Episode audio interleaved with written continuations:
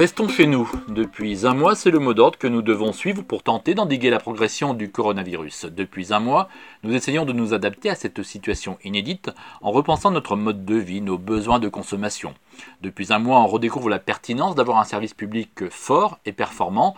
Et depuis un mois, des nouvelles solidarités apparaissent, ou plutôt reprennent du sens. Bonjour Jérémy Chomette. Bonjour. Directeur de France Liberté. Alors tout d'abord, comment la Fondation a abordé cette crise sanitaire inédite dans son fonctionnement, dans ses missions? Comment on arrive encore dans cette période à défendre les droits humains et les biens communs du vivant? Eh bien, écoutez, c'est pas évident, mais euh, c'est très important pour nous de, rester euh, mobilisés. Donc, euh, l'ensemble de l'équipe est aujourd'hui en, en, télétravail et on essaye de se mobiliser au maximum pour être présent dans cette période très difficile, à la fois pour continuer à mettre en lumière ben, les difficultés ou même les, les violations des, des, droits humains. On le voit sur les questions d'accès à l'eau, notamment en France, mais aussi dans le monde, qui, qui sont beaucoup plus importantes encore que d'habitude et puis, on est un petit peu inquiet aussi sur la, la défense des libertés, notamment ici en France avec euh, l'état d'urgence qui est censé durer jusqu'en décembre et on espère que les violations des droits ne seront pas euh, trop trop importantes. Alors cette crise est arrivée à un moment euh, majeur de la vie démocratique française. La campagne pour les élections municipales a porté un peu partout des projets de société divers. Et certains ont tenté de proposer des façons nouvelles de faire société localement, de vivre la ville différemment, avec la volonté de mettre en pratique le municipalisme. Alors concrètement, comment cela prenait-il forme? Par exemple, on peut prendre le, les exemples de Barcelone, euh, où les, les, citoyens qui s'étaient euh, mobilisés euh, dans les mouvements Occupy au début des années 2010 ne souhaitaient plus que ce soit des gens à qui on délègue un pouvoir par les élections qui, qui, décident pour eux, mais de reprendre les, les décisions dans la cité. donc d'élire une liste citoyenne euh, de, de, personnes qui ne sont pas présentes dans les partis et de mettre en place des outils collaboratifs et décentralisés pour permettre des prises de décision où les citoyens ont leur mot, euh, leur mot à dire. Donc c'est assez facile à dire, mais beaucoup plus euh, compliqué à mettre en place. Euh, donc on l'a vu à, à, Barcelone, il y a une, euh, une multiplication d'ateliers pour les citoyens qui ont été en compte, de réformes euh, proposées au niveau euh, local où les citoyens peuvent donner euh, leur avis et surtout suggérer des choses. L'exemple très fort en France étant la petite ville de Saillant. On a vu que c'était assez compliqué à, mettre en place, mais où on a essayé de développer une démocratie où on organise de manière régulière des temps de rencontres et d'échanges avec la population, avec des ateliers, avec des temps de travail pour répondre aux problèmes euh, et aux besoins de la population et pour que chacun puisse s'exprimer dans la prise des, des, décisions. Euh, pendant la campagne des municipales, vous aviez lancé une initiative autour de ce municipalisme. Est-ce que vous avez des retours, des projets qui portaient cette question?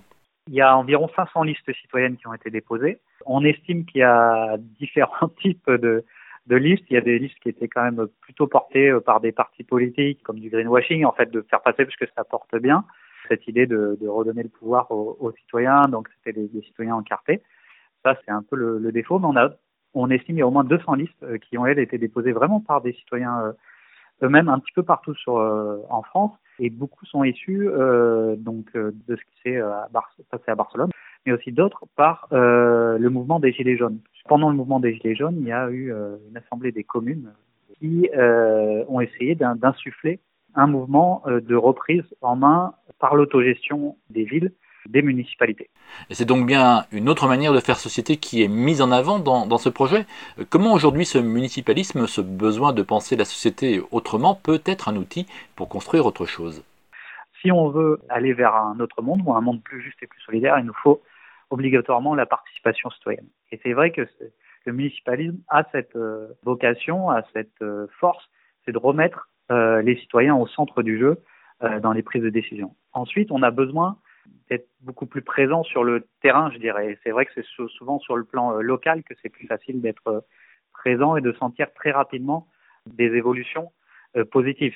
Et enfin, le municipalisme permet de, développer une culture de la participation démocratique, c'est-à-dire qu'on est en train de développer plein d'outils qui permettent aux citoyens pas juste de s'exprimer, mais de trouver des moyens d'échanger dans le conflit, dans le désaccord, avec d'autres citoyens pour trouver euh, des solutions collectives bonnes pour la municipalité et pour, tout le monde localement.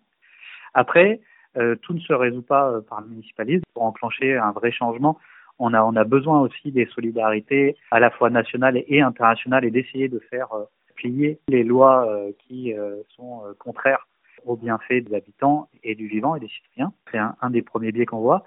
Euh, le deuxième, c'est aussi, euh, on reste quand même dans une dynamique de processus électoral, c'est-à-dire qu'on est toujours avec des, des, listes qui vont gagner une municipalité, un lieu, et qui vont derrière euh, gérer la cité. Et dans un système parfait, je dirais, on aimerait que ce soit plutôt des élections sans candidat, par exemple, où on va d'abord avoir l'ensemble des citoyens de la, de la, cité qui vont décider d'un programme ensemble et puis derrière vont euh, choisir euh, par des élections sans candidat, qui sont les profils des personnes qu'il faudrait euh, voir administrer la, la, cité. Et puis le troisième biais, c'est de comprendre que les, les, les, changements ne peuvent arriver que sur le long terme. Ça fait des années et des années qu'on a l'habitude que des gens décident pour nous. Et puis aussi, il y a des règles qui sont déjà établies, qui sont difficiles à contourner. Donc, pour les modifier, ben, il faut une action sur le long terme. Ça ne se fait pas en, en, en ou 6 ans. Et au-delà de ce municipalisme, la crise sanitaire fait naître ou réapparaître des solidarités. Euh, la question reste de savoir comment en faire un terreau pour imaginer le monde d'après. C'est ce que nous verrons euh, avec vous la semaine prochaine. Jérémy Chomette, merci. Merci beaucoup. Monde solidaire à retrouver sur. Philippe Bourry, Fréquence Terre.